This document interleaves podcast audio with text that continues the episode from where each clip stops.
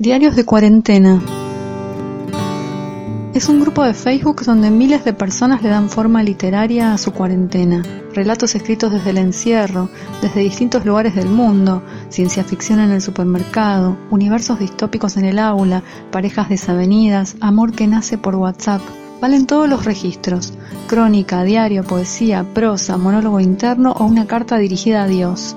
Sumate a escribir y a leer a otros en cuarentena. Diarios de cuarentena en Facebook, un espacio para crear ficción y respirar un poco mejor.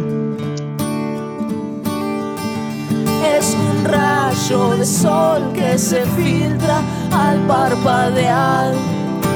El sueño se cierra y se abren los ojos confundidos. La realidad no siempre es una buena amiga.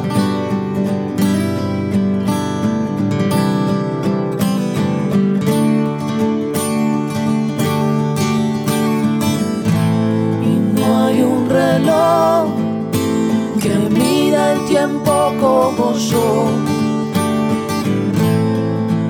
Horas una vida. Soy Virginia Feynman desde Diarios de Cuarentena en Facebook y hoy quiero compartir con ustedes este texto que escribió Violeta Lowy.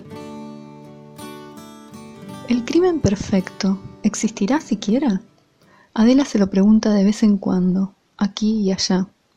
Adicta a las novelas de Agatha Christie desde la adolescencia, recuerda haber leído, o quizás soñó, que la noche ideal para pegarle un tiro a un maldito es la de Año Nuevo. ¿Quién va a distinguir un disparo entre tanto rompeportón y petardo? Hoy vuelve a preguntárselo, eso de si existe el crimen perfecto. Será porque Omar volvió a levantarle la mano. La última vez que la casó de los pelos, ella chilló que lo iba a denunciar, pero no hizo nada. Ahí quedó la cosa. No es malo, Omar, solo que a veces la saca de quicio, sobre todo cuando toma. Le falta el respeto, la insulta a los gritos y no pocas veces también la golpea. Todo se arregla con un abrazo apretado, generalmente de parte de ella. Él se deja querer y refunfuña, como si fuera Adela la violenta, como si fuera ella la que debiera hacerse perdonar. Está gordo, Omar, casi obeso. Cuando la abraza no alcanza a abarcarle la panza cervecera. Si él se contagiara el virus este famoso, otro gallo cantaría.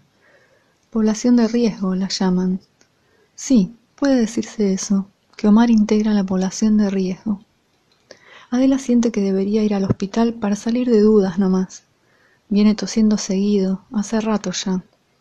Aunque le dé positivo, igual ella es fuerte, lo va a pasar como una gripe común. Pero Omar es otra cosa. Hijo de puta mal parido, Omar es otra cosa. Ni defensas ha de tener. Ahí tirado, fofo, sucio, desangelado, durmiendo la enésima borrachera. Adela se acaricia el brazo, ahí donde el último golpe le dejó un moretón. Entonces se acerca a Omar y le tose en la cara, consciente, amorosamente. Qué final, qué final Violeta Lowy en este texto. Estas dos palabras tan bien puestas, consciente, amorosamente. Me gusta de, este relato eh, la manera en la que sin querer va creciendo la idea de un crimen posible, ¿no?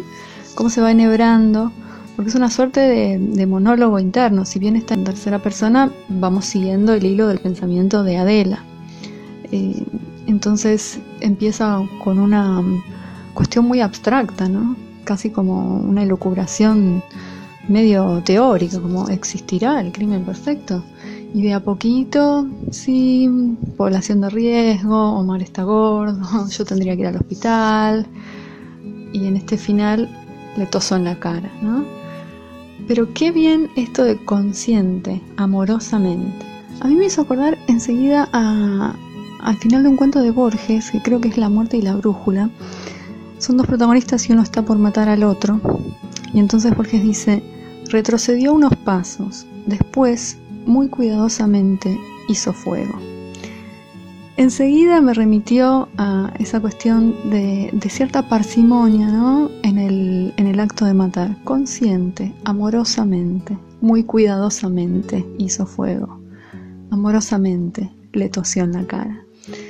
Y además me gustan eh, los, los, adverbios, las palabras que, con las que calificó Violeta, ¿no? Consciente, porque de pronto es un momento de lucidez. Haber repasado esa historia en común, haber repasado la agresión, el maltrato, caer en la cuenta de que no era ella la culpable, ni la que tenía que pedir perdón, y que ella era la víctima.